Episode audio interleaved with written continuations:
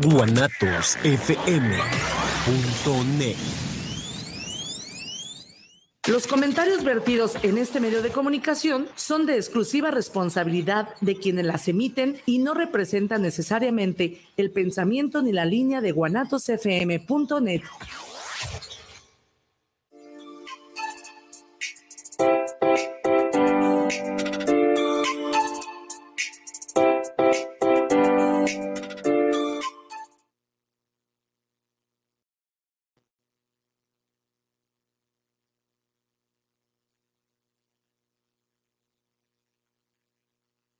tal, estimado Julio? Ah, todavía no. Todavía no. Sí. Todavía no, ¿verdad? Ah. Ok.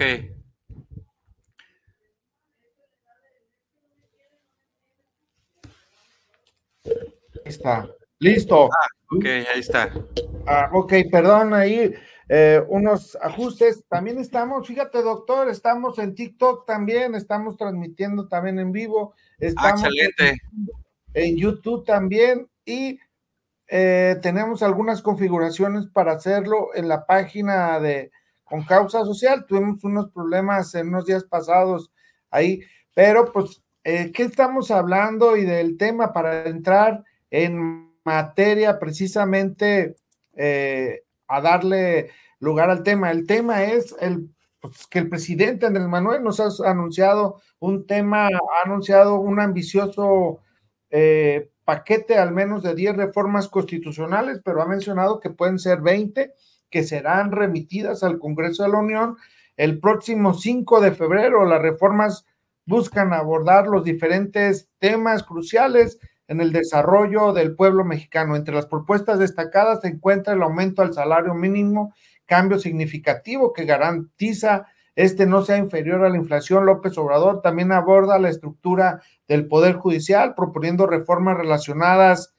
a estos eh, en la elección de jueces, magistrados, ministros, con la intención de fortalecer y transparentar este poder. Además, el presidente propone reformas que incluyen la reducción de gastos de campaña, a la disminución de los recursos destinados a los partidos, la eliminación de candidaturas plurinominales. Asimismo, se contempla una reducción de, de diputados y senadores que busca eficientar austeridad republicana. En este aspecto relevante, la reforma modificación al sistema de lo que hablábamos hace unos días, doctor, que Sí. se plantea un cambio a la ley del 73 del IMSS que permita a los trabajadores en ese tiempo jubilarse a los 65 con una pensión equivalente al 100% en su último salario. Esta reforma busca abordar las presiones financieras que había enfrentado el sistema en los años 90 y por eso esta propuesta la, la hicieron en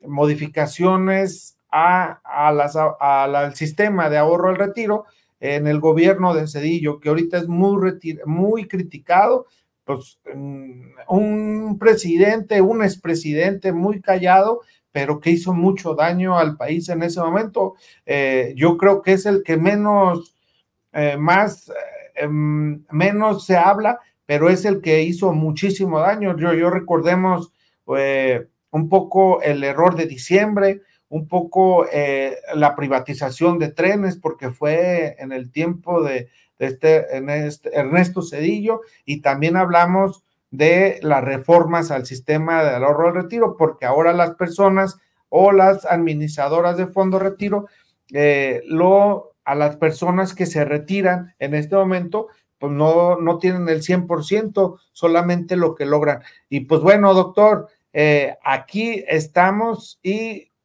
y cómo ves el, el tema.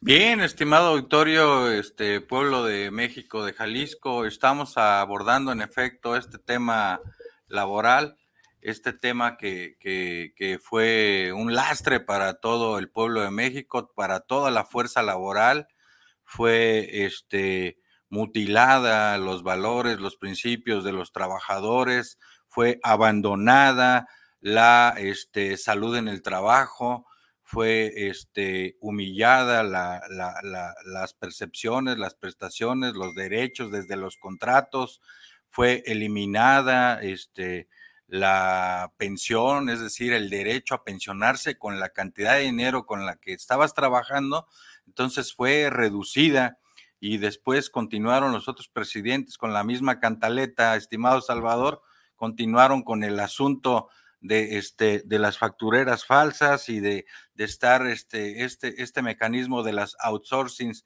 que, que era este, la subcontratación, que no era más que pérdida de derechos hacia la fuerza laboral. Eh, pues buenos eh, días a todos. Estaremos tocando este tema laboral porque se está proponiendo un paquete de reformas y estaremos tocando desde mi punto de vista lo que compete a los efectos del estrés sobre el cuerpo humano, es decir, cómo el, este, la actividad laboral puede generar enfermedades a través de el aumento del estrés. Adelante, este, Salvador.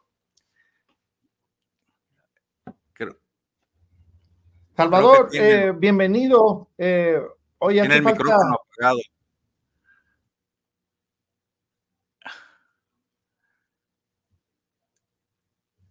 No, no se escucha. A ver si alguien le puede ahí asistir o, se alcanza a saber, Salvador, apretarle allá al botón del, del audio, ¿verdad? Del audio. No se oye, no se oye.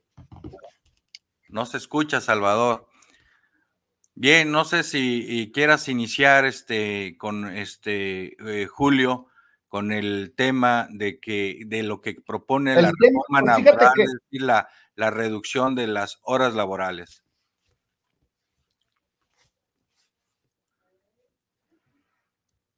Sí.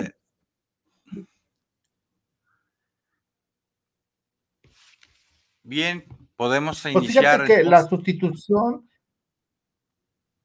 eh, la sustitución eh, habla de la ley de 1973 que la ha dicho el presidente. La verdad, eh, eh, a ver, a ver, ya, ya escucho, ya me escuchan bien. Ah, bueno, precisamente es eso de que Andrés Manuel nos menciona la sustitución de la ley de 1973 del Instituto Mexicano del Seguro, que antes era la reforma, permitía a los trabajadores jubilarse a los 65 años con una pensión equivalente al 100% de su salario. Yo creo que con esa, eh, precisamente, eh, les ayudaría o haría un cambio precisamente en, eh, en esta, en el retiro de muchos adultos mayores que se retiran a los 65 y tú me comentabas cuando nos reuníamos hace unos días, me mencionabas que había adultos mayores eh, que no les alcanzaba el salario y que precisamente seguían trabajando. ¿Por qué? Porque pues dicen, oye, me voy a retirar con el 50 o el 30% de mi salario, mejor sigo trabajando y sigo ganando el 100%. Y de eso se trata, por eso los adultos mayores, pues a veces eh, los, yo conozco maestros que ellos no se pensionan inmediatamente porque dicen, no, pues es que ya si me retiro, pues no me alcanzaría el, el salario, ¿no? Y la creación, otra, la creación de la comisión de retiro con SAR, que las administradoras o que las que administran los fondos del retiro, las AFORES, eh, eh, que la modificación del 73 que en lugar que el gobierno sea el encargado de pagar las pensiones, pues estos organismos las administran. Las entidades privadas reemplazaron al Estado en esta cuestión en la inversión de recursos ahorrados para el retiro de los trabajadores.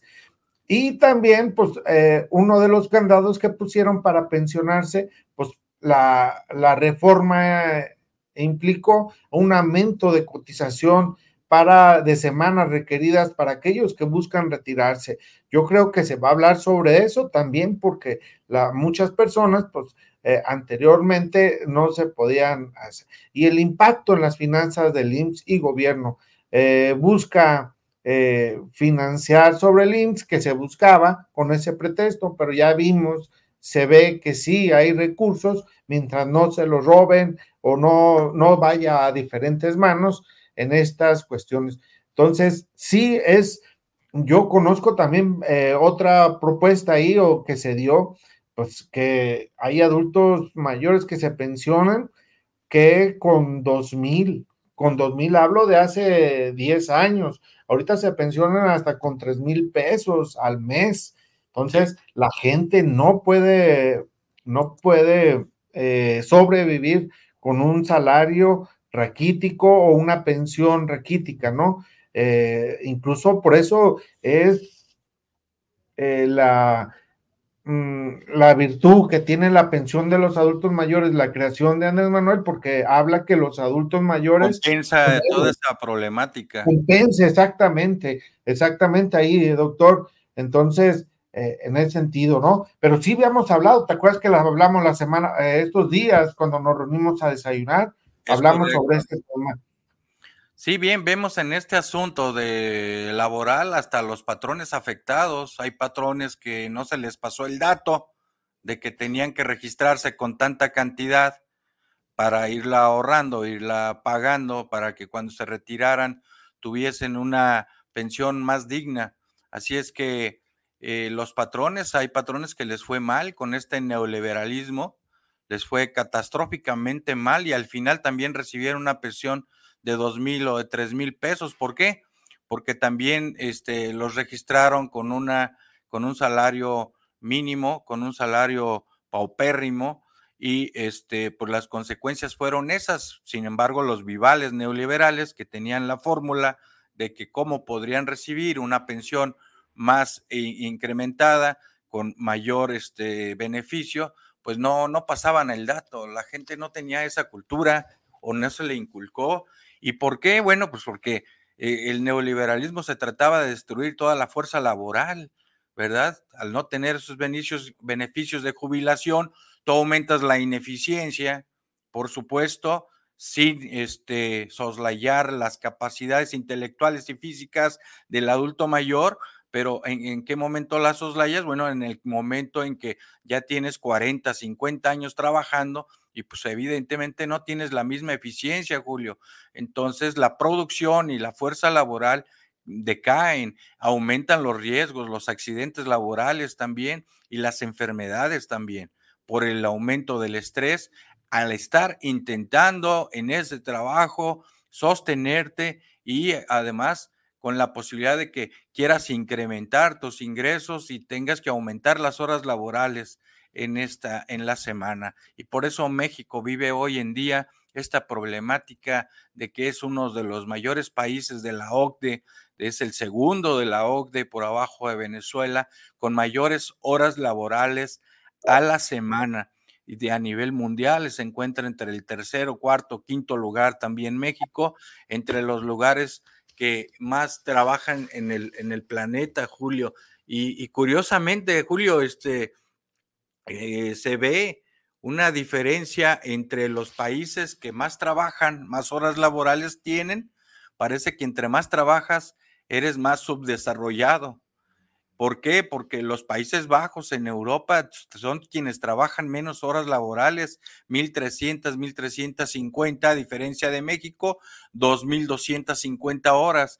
Entonces, este, eh, en esa estadística, pues vemos que los países desarrollados tienen menos horas laborales.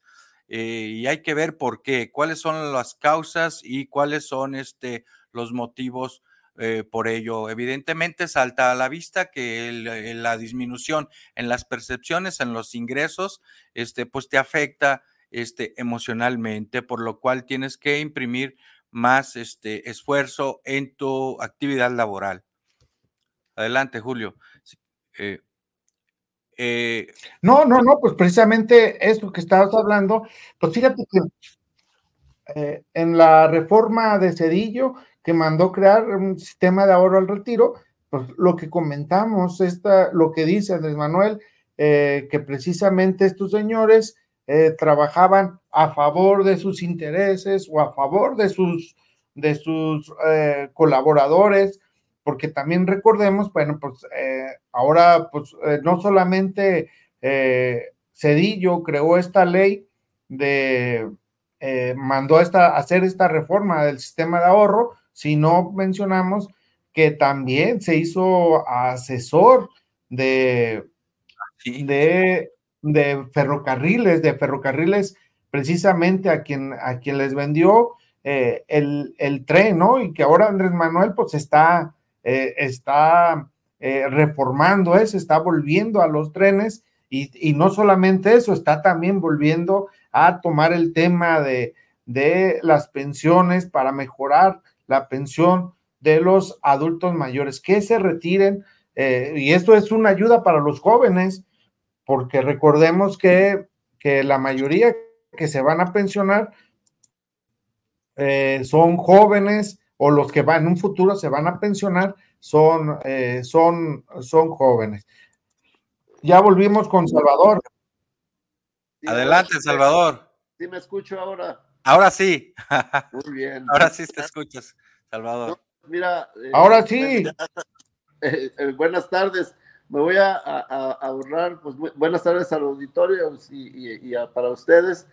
Y acerca de lo que estuve escuchando hace unos momentos acá fuera de cámaras, eh, de, lo que hablaron de la reforma laboral y, este, que vino a perjudicar a toda la fuerza trabajadora que tenía el Estado, eh, tenía que garantizar ciertos derechos que a duras penas se garantizaban, o sea, no era tampoco que estábamos en la gloria antes, pero sí estábamos mejor antes del neoliberalismo.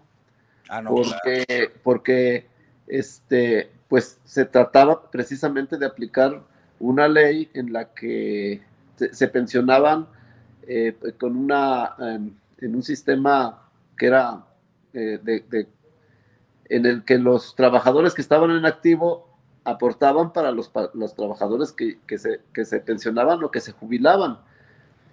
Y eso les hacía que, que tuvieran pues un, un retiro eh, con una pensión eh, más digna que, en el neoliberalismo de plano se trató de, quitar todo eso, de, eliminar eh, e, e, esos derechos y de darle el ahorro de los trabajadores, dárselo a los banqueros. Porque, los administren y pagarles porque lo administren. Por eso, es, estrictamente es eso, darles que administren los bancos por medio de las AFORES, el ahorro de los trabajadores, cuando el, quien los administraba era otro organismo. El Seguro Social, el Seguro Social era una institución que en la peor crisis de los ochentas era la única institución que estaba en números negros. Todos estaban en números rojos. y el que estaba el ahorro de los trabajadores. Un dato, Salvador. Acuérdate que en ese momento, bueno, eh, acuérdate que somos ahorita 123 millones, supuestamente, o un dato del INEGI, arriba de 120 millones. Ponle que en ese tiempo hubiéramos estado unos 80 millones de trabajadores. Eh, eh, te, cobran por administrar eh, de entre el, en 10 pesos. A mí en mi Afore me cobran cada, cada mes 10 o 15 pesos de acuerdo a lo que, a lo que sea pero la, por 10, 20 millones eh, seguritos por administrarte, estamos hablando de un dineral, ¿eh? O sea, unas cantidades astrostoféricas. Sí, no, pues por eso eh, en México es donde los donde más ganan los bancos. O sea, tienen es correcto. Es correcto. El año pasado se estimó que los bancos es, fueron superiores las utilidades a 130 mil millones. Entonces, eh, en todo, ¿eh? Eh, no hay lugar en el mundo donde ganen más que en México. ¿Por qué? Porque las comisiones son muy altas, porque las tasas de interés son muy altas, la tasa de interés interbancaria, y luego todavía tienen el dinero del pueblo para estarlo manejando. Es como que tú le prestes tu auto a tu amigo, pero nada más para que le digas, oye, aquí, dame chance de guardar mi carro aquí en tu cochera, y luego, entonces te cobra renta por tener el auto en su cochera que amablemente te abrió la puerta, pero no termina ahí el asunto. Agarra el carro y se va a pasear a todos lados, va y, hace negocio con el carro, lo agarra de taxi, lo agarra de, de mandadero. Entonces, es un abuso desde la iniciativa privada, pero esa es una concesión que dio el neoliberalismo de que el dinero de los trabajadores se fuera a manos privadas. exacto, porque se trataba de privatizar todo, o sea, era el ahorro individual.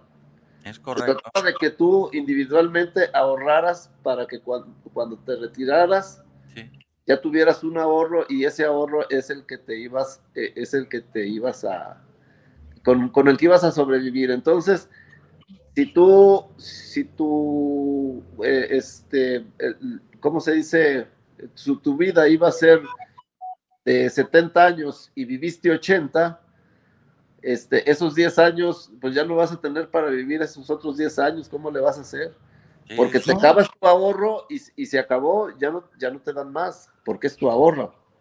Oye, un dato, ¿eh? Un dato ahí. Eh, recuerden que estaban utilizando eh, las mismas estrategias que utilizaron para eh, Telmes, que dicen que era un servicio pésimo, ah, que no se iba a cumplir y que, y que era muy caro. esa reforma precisamente decían, oye, el IMSS no tiene dinero, después va, a crecer la población y ese seguro mejor hay que que ahorren los trabajadores y mucha gente se la, no la creímos o se la creyó de que dices, oye, bueno, pues sí es cierto, no va a alcanzar el dinero. ¿Por qué? Porque eh, se lo van a acabar, ¿no? Ese era un pretexto eh, de los neoliberales en todo, ¿eh? Aquí pasó con eh, el transporte público también. Sí, es que se, pues por eso te digo que se, trataba, se privatizó eso, porque se, se, privatizó el, es, es el, las Afores, son administradoras privadas que administran el dinero que no es de ellos. Exacto. Y es, pues sí, que, es el ahorro de, de, un trabajador, pero en el, en el, en el esquema anterior, eh, los, eh, repito, los trabajadores en activo aportaban para que los trabajadores que ya estaban jubilados tuvieran una, una, una pensión digna. Y obviamente, y ya lo vimos, antes no se veía porque nos alcanzaban a engañar porque no teníamos toda la información y te decían, no, es que este, así va. Sí, es que no estaba, no estaba el presidente todos los días informándonos al pueblo de México. Ese es el problema es que si seguimos con este esquema no va a haber dinero que alcance y que no sé qué. Cuando ya vimos que nada más es que no se lo roben y ajusta. Sí. Así es. Un dato. La pensión a, a, los adultos mayores es una pensión que es como, es una ayuda, no, porque no es una pensión para que viva, viva dignamente, no puede sobrevivir una persona con Pero eso. vamos pero ya tiene algo. Y, hay una cosa muy importante, que, y, por eso nuestra economía ha crecido. Es correcto. Porque se reactivó la economía, la, economía en México estaba paralizada. Pues cómo no, Salvador, si, si todo ese dinero que va a los programas sociales, este, ahora en México, que son arriba de 700 mil millones de pesos al año, van directamente al mercado interno. Entonces favorecen el mercado interno, este, las personas van y compran carne, van y se cortan el pelo, compran un medicamento, van y van al mercado. Entonces, los, emprendedores necesitan más fuerza laboral, eso aumenta los proveedores y el dinero ahora sí está fluyendo de abajo hacia arriba, tan es así que la bolsa de valores, quienes tienen allí claro, dentro del marco de la ley, digo, porque hay quien tiene pérdidas como Salinas Pliego de TV Azteca porque no cumple, pero quienes están dentro de la ley, este, pues han tenido utilidades superiores, este, Salvador, entre el 22, 28%. En la Bolsa Mexicana de Valores. Estamos como nunca en 57 mil puntos del IPC, con un dólar muy fuerte, que luego sube 3 centavos o 5 o 10 y ya, ya se anda devaluando. No, no, pues el dólar costaba 22 pesos y ahorita Así está es. 17, abajo de 17. Y sus pronósticos eran de 25 pesos, ¿eh? eh un el dato. De Ackerman, el de John Ackerman, el emulador de Goebbels, este que decía mentiras con Hitler, este, este John Ackerman, pues decía que iba a subir a 27 pesos, pero que para abajo no había chance de bajar, que nada más era para arriba.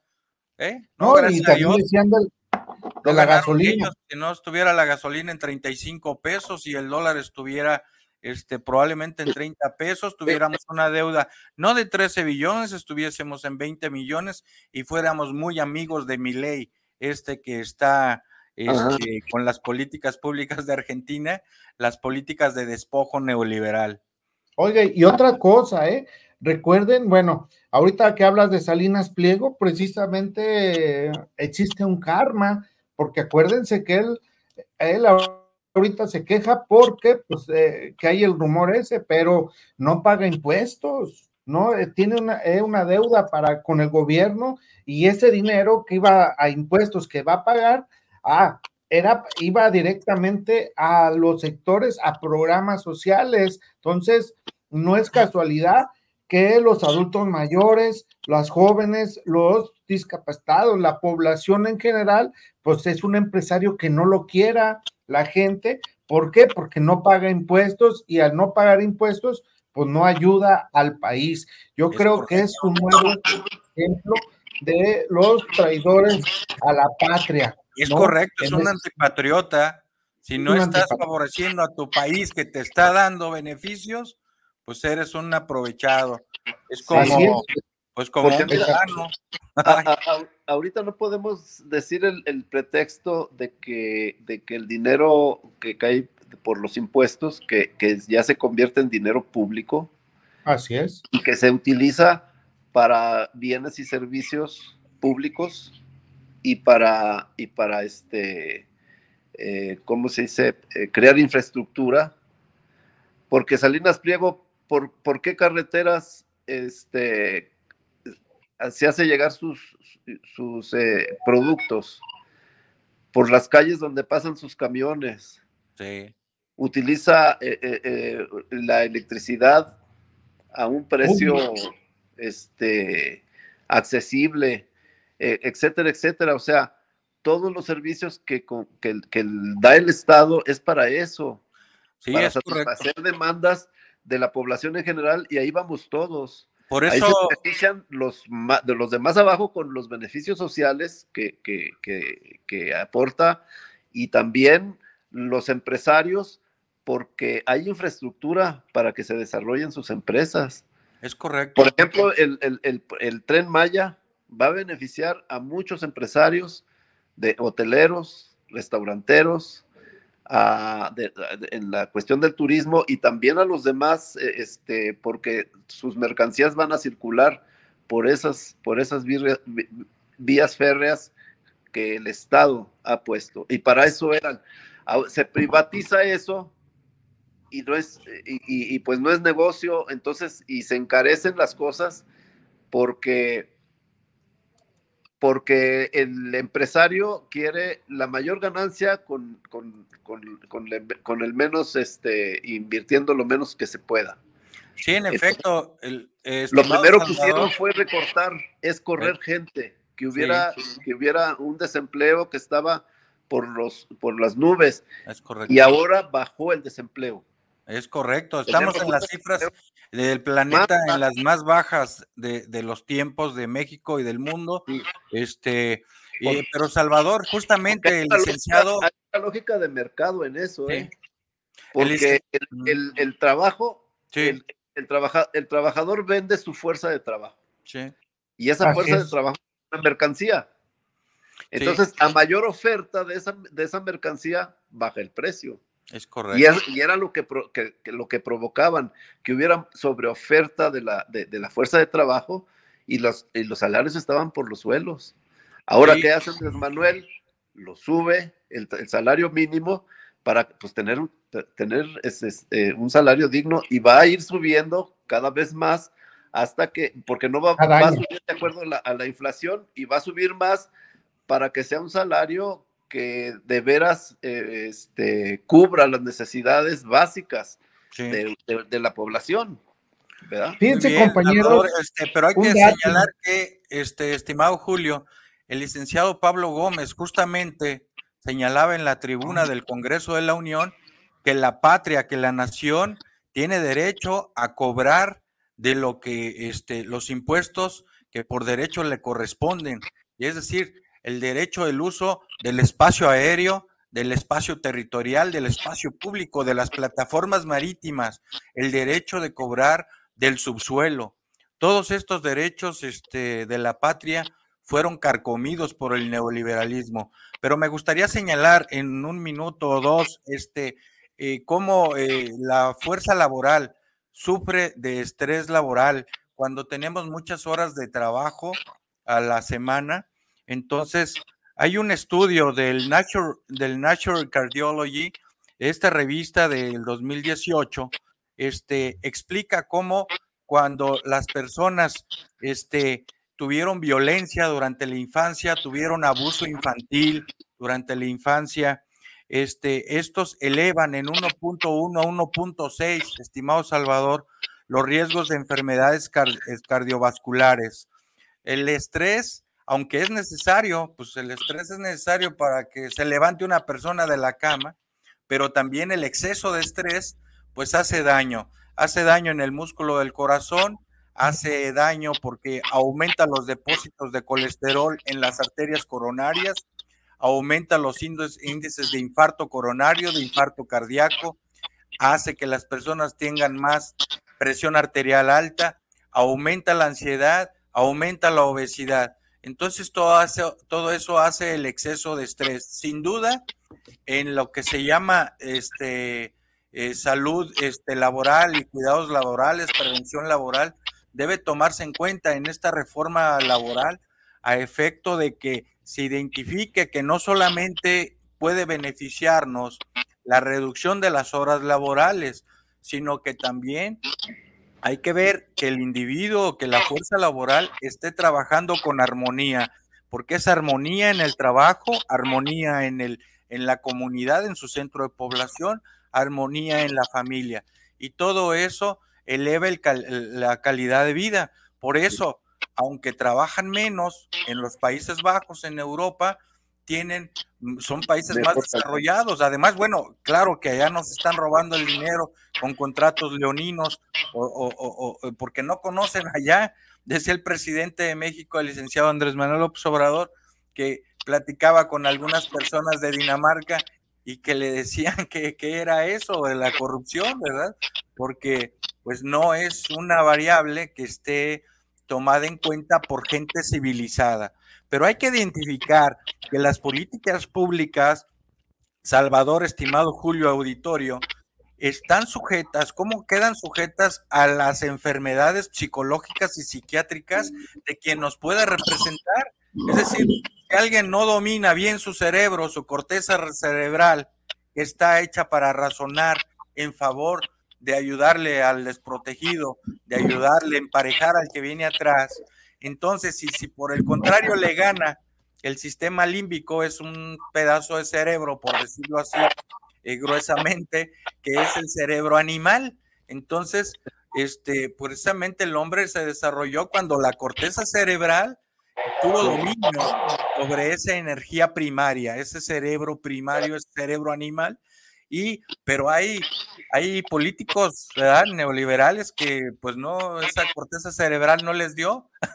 y bueno, hemos, hemos estado tratando de anotar cómo este, el estrés laboral nos puede llevar a enfermedades para que nuestros estimados este, auditorios esté previniendo desde sus este, lugares de trabajo y medio ambiente, prevenir estas situaciones de estrés.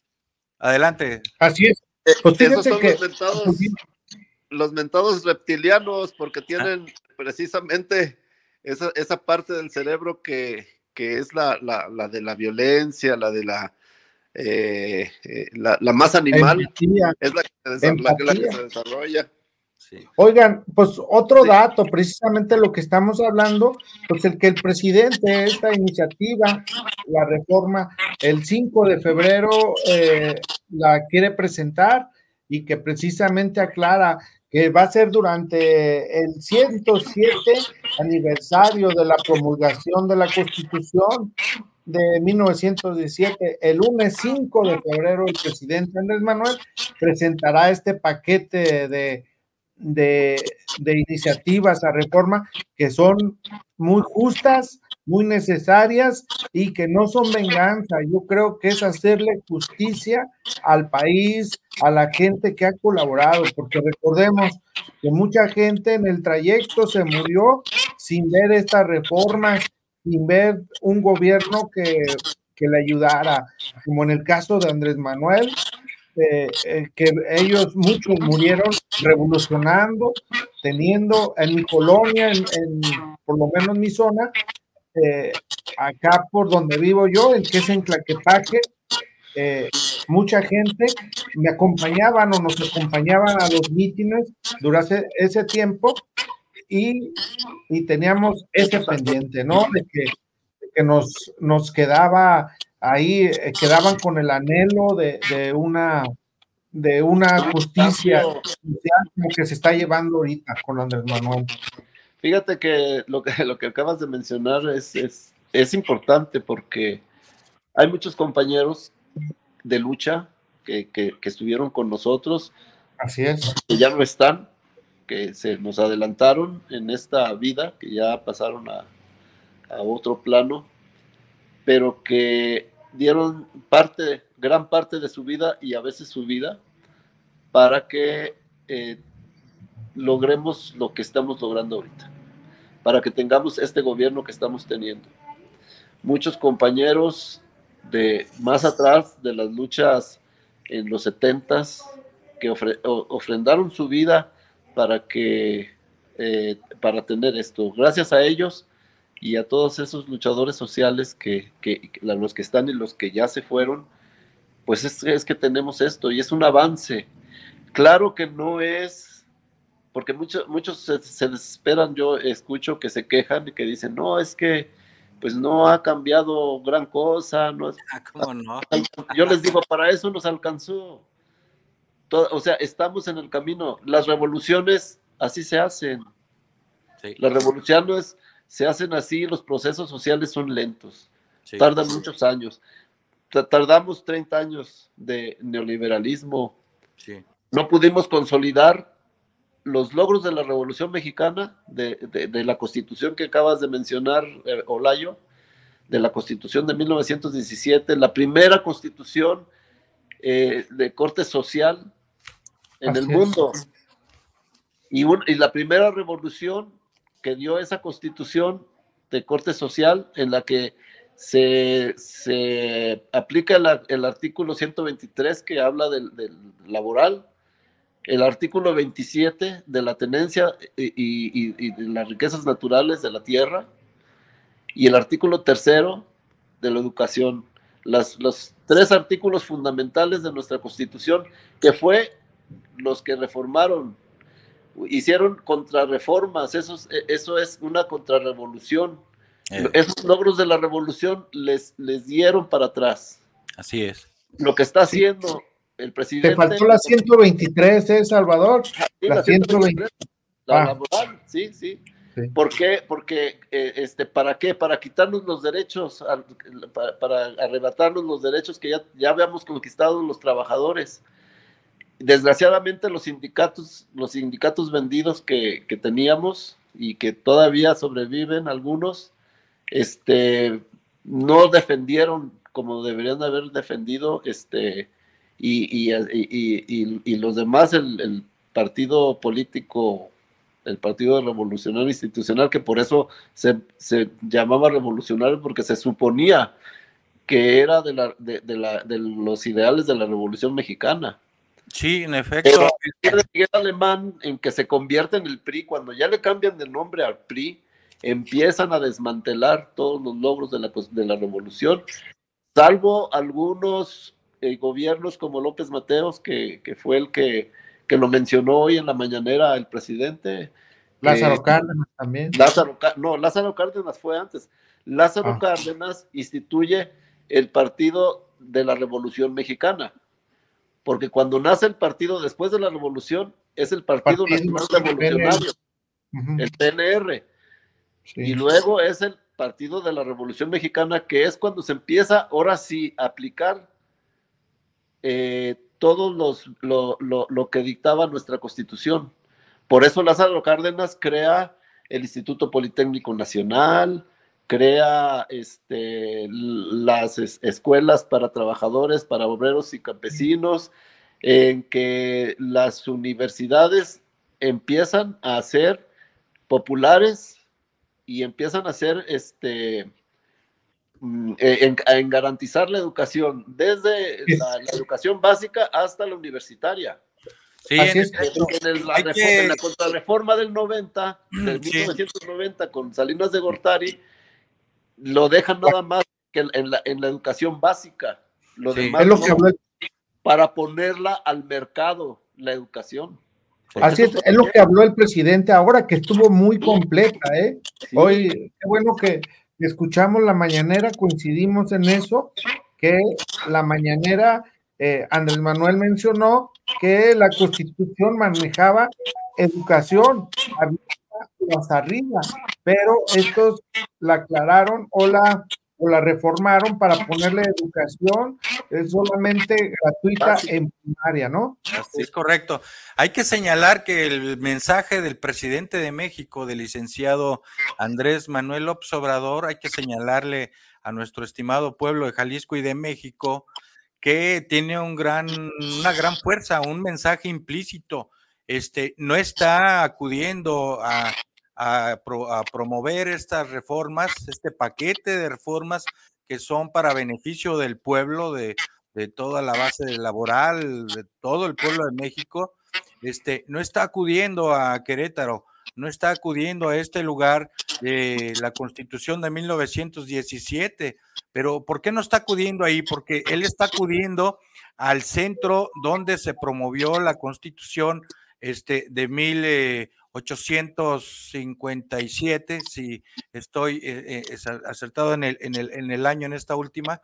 La cuestión es que, este, ¿por qué? Debe, hay un mensaje ahí fuerte, intenso hacia los neoliberales. Y eso significa que eh, la constitución de 1917 ha sufrido tantos agravios de parte de los neoliberales que este, para dignificar este, la lucha de la revolución, tiene que partir el presidente de, eh, pararse, de sentarse, de plantarse eh, justamente en el inicio de la constitución anterior de 1857, donde este, nació este, este poder independiente, este, este, este Estado soberano de México, y donde este, tenía una mayor pureza emanada del pueblo, pues. Sí, eh, fue cuando se, se consolida el Estado mexicano.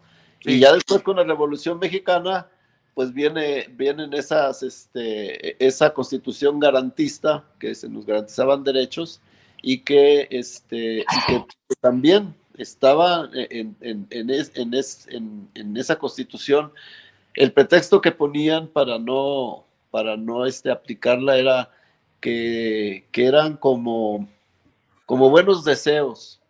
Y no, o sea, cuando el Estado, cuando un Estado eh, garantiza los derechos, los puede garantizar porque tiene la fuerza, o sea, tiene el, poder del Estado para hacerlo.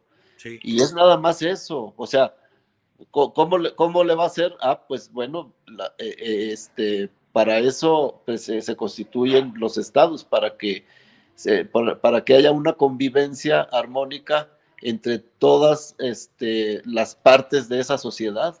Sí. Entonces, por eso se llaman partidos políticos, porque representan una parte de esa sociedad, ¿no? Y este, eh, pero, y en este caso es un estado pues va a garantizarle a unos unas cosas y a otros otras.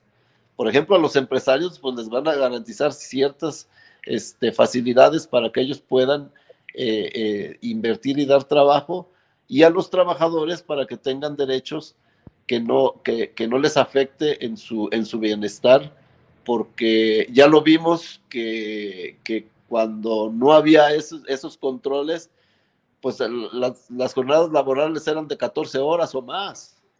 Así es. Trabajaban los niños, trabajaban los niños, etcétera, y, no había, no había ninguna, este, no se garantizaba la salud de los trabajadores. Cada quien se les arreglaba como quería.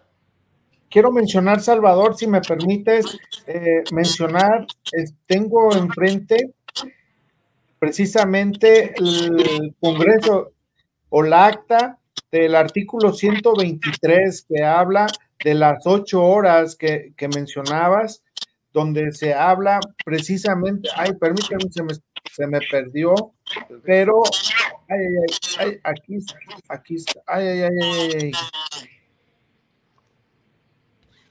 ahí está, de donde habla, a ver, sexto, permítanme, permítanme, ahí está, en el título sexto del trabajo de la previsión social, el artículo 123, el Congreso de la Unión y las legislaturas de los estados deberán expedir leyes sobre el trabajo fundadas en las necesidades de cada región sin contravenir las siguientes, las cuales regirán el trabajo los obreros, jornaleros, empleados, domésticos y artesanos de una manera general contra todo trabajo, eh, contra todo trabajo, contrato de trabajo. La duración en el inciso 1, la duración de la jornada máxima será de ocho horas. Y con este texto quiero mencionar que, se hablaba en 1917 de esto ya, de lo que, hablamos, ¿no? Es, es, un acta que está eh, pasada a su época.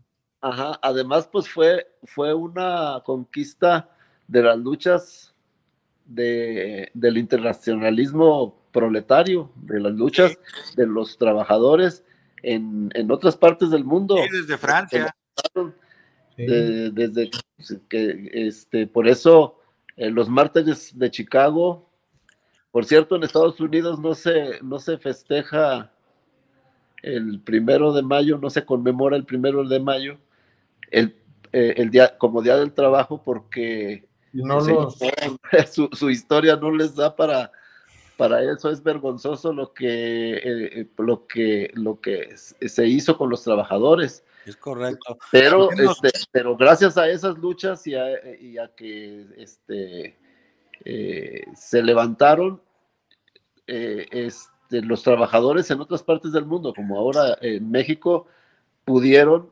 este, crear esas leyes para, pues para, eh, para beneficiar a la... Sí, en efecto. El pueblo de México hoy en día tiene que felicitarse, tiene que congratularse, estar contento porque tenemos un gobierno emanado del pueblo, un presidente de México tiene el 80% de la aprobación, porque siempre en la historia ha sido, estimado Salvador, que el opresor quiere estar oprimiendo la fuerza laboral y ahora resulta que aquí en México pues tenemos de presidente a este alguien que está mandando, obedeciendo con respecto a darle todos los beneficios al pueblo de México.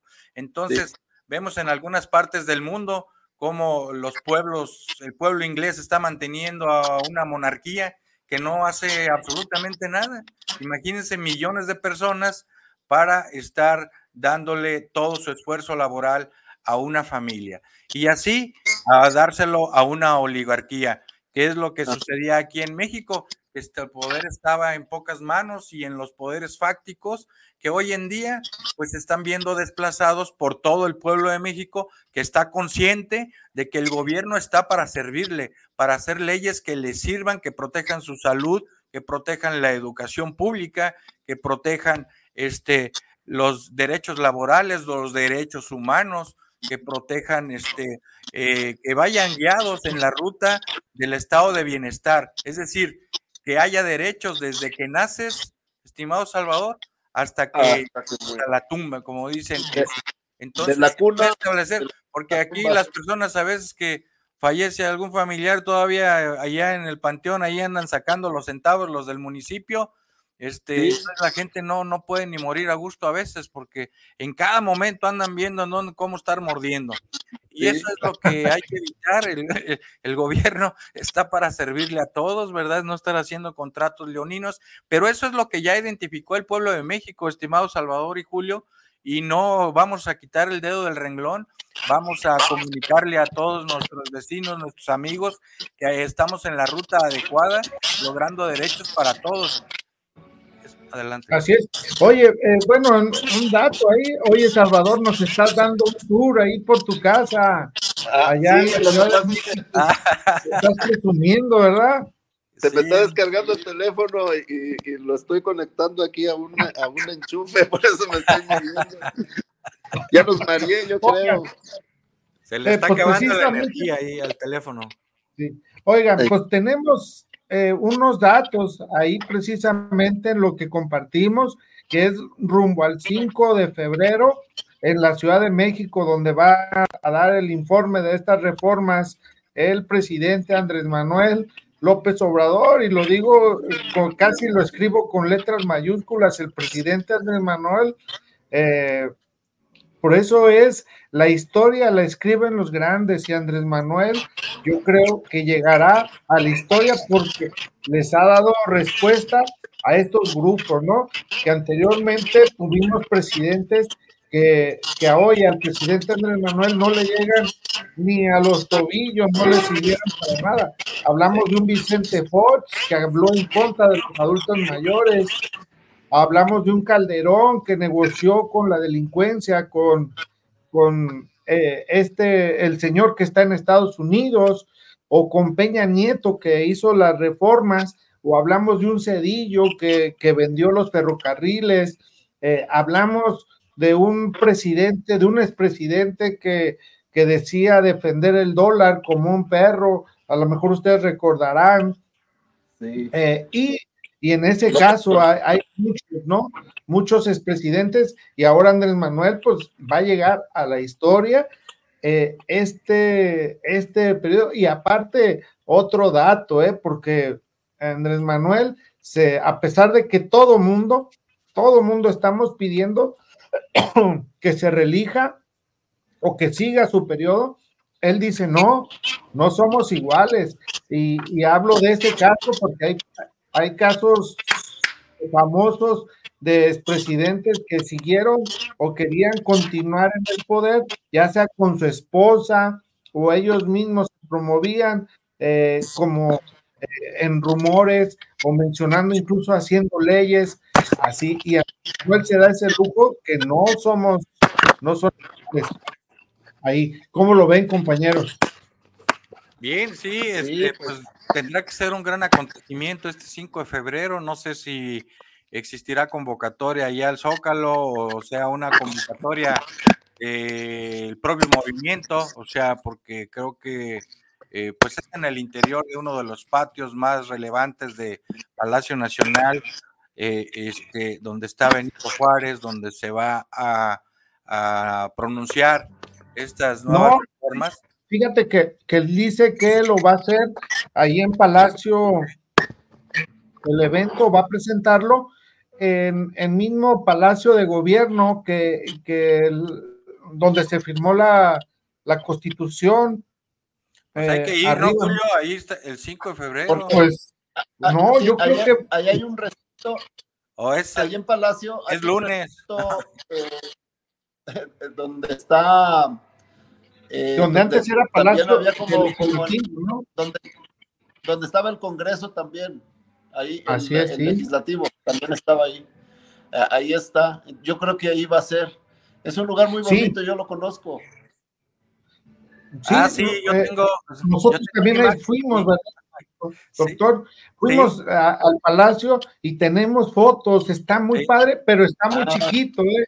¿eh? acuérdense que es un salón. Es un lugar pequeño. muy pequeño. aunque esté el palacio, bueno, yo creo que Andrés Manuel va a usar referencia y va a salir a utilizar uno de los patios, que ahí va a ser, que incluso eh, es, nosotros cuando fuimos, es un lugar histórico, no te debes de recargar en las, en, las barandillas, eh, a pesar de que es un, un edificio de piedra, ni, ni, recargar en los murales, ni nada. Entonces, no creo que sea ahí, pero Eso también es muy significante que sea el 5 de febrero aquí en, el Palacio de Gobierno. Sí. El Palacio de Gobierno, exactamente, y como un informe, eso, y que también menciona Andrés Manuel con esta, que él va a presentar esas reformas, pero le va a tocar al legislativo o a, los que sean electos o los que seamos electos en el, en el 2024, eh, el 2 de junio, va a ser un plebiscito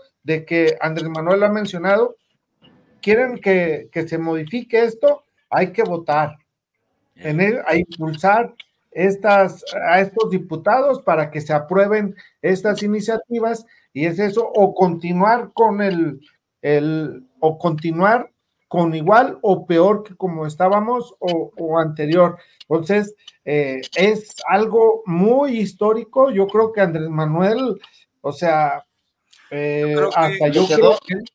Yo creo, Julio, que va a haber necesidad de estar ahí haciendo fuerza positiva en la esplanada, así como en Bolivia. En Bolivia este, hubo fuerza positiva para rehacer el Estado cuando Evo, también en la Revolución Francesa, las distintas fuerzas, los distintos grupos estuvieron ahí pendientes de que este, se constituyera efectivamente en beneficio de todo el pueblo, de todos estos pueblos en este caso, y yo creo que sí va a haber necesidad este, de mostrarle ese, apoyo, ese cariño, esa retribuirle un poquito de todo lo que ha hecho en favor de todos. Este, me parece algo eh, patriótico, un acto civil, un acto de civilidad eh, y, que, mucha gente estará pendiente de que así suceda, porque en este sexenio del presidente Obrador, eh, el pueblo de México está viviendo día a día este, el gobierno. En efecto, está sucediendo lo que el presidente Andrés Manuel López Obrador señaló, que no iba a existir divorcio entre gobierno y el pueblo. Y está gobernando junto con el pueblo. Bueno. Así es. Oigan, nos quedan cinco, tres minutos. Hay que, eh, un minuto, Salvador, para despedirnos. No, pues nada más, este, lo que decía el doctor, pues hay que, hay que ver cómo nos vamos a movilizar ese día para apoyar a nuestro presidente y a nuestro movimiento, porque todos nosotros hicimos eh, realidad esto. Y yo invito también a, a nuestro video auditorio que también este, participe de la forma que quiera, pero que participe. Y sobre todo hay que votar en, las próximas elecciones, hay que votar porque tenemos, porque esa es la, la mayor fuerza que tenemos para hacer los cambios que se necesitan en este país y como lo estamos viendo, vamos bien. Hay cambios, los cambios han sido positivos. Ya, ya se demostró, ya ya no hay. Bueno, pues yo también los invito al 5 de febrero a la gente que nos está viendo en YouTube, en Facebook, en TikTok, eh, en todas las eh, redes sociales eh, y, estar el 2024 en, en, junio votando incluso y los compañeros que logren ser diputados, pues vamos a hacer o, van a hacer algo histórico en, en esas fechas. Seguimos haciendo historia, como dice en, el movimiento. Así es. Saludos. ¿Algo más que quieras agregar? Bien, yo agradecerle al estimado pueblo de México, de Jalisco, que nos escucha, que nos sintoniza, que está atento de, de la vida pública de México, de estos cambios que están siendo en favor del propio pueblo de México, del adulto mayor, de los discapacitados, de los jóvenes emprendiendo el futuro. Es totalmente un ejército, más de, son casi 25 millones de familias, de las 30 millones de familias que hay en México, que de alguna manera reciben un beneficio directo y los otros también reciben beneficios. ¿Por qué? Porque se terminaron las devaluaciones, se terminaron los contratos de más deuda pública, se terminó la enajenación de los energéticos, del petróleo, se terminó el robo de gasolina, se terminó el robo del espacio público, el abuso de las mineras extranjeras en el subsuelo nacional. Y tenemos que fijar porque estamos ah, rumbo hacia la soberanía energética y alimentaria. Saludos, nos vamos a despedir, compañeros, nos vemos la próxima semana por esta. Hay que mejorar la red social porque ahí, ahí nos vemos. Saludos, gracias. Interferencia de la oposición, ok. ok, bye. Bye. Salvador. Sale, Julio.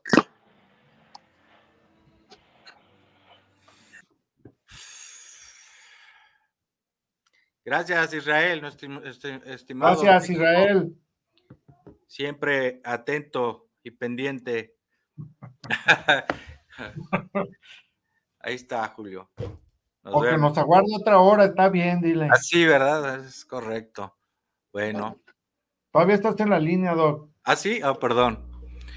Pues le decimos aquí al pueblo de Jalisco que estamos, seguimos trabajando en esta ruta de derechos humanos, de derechos constitucionales y que hay que estar pendientes y de que si alguien este, les, este, les eh, aborda para insinuar el voto, pregunten de qué se trata, pregunten qué derechos les van a ofrecer, porque ahorita nada más hay dos bandos, el bando el, lado que da los derechos constitucionales y el otro que este, quieren eh, hacer solo negocios al amparo del poder público.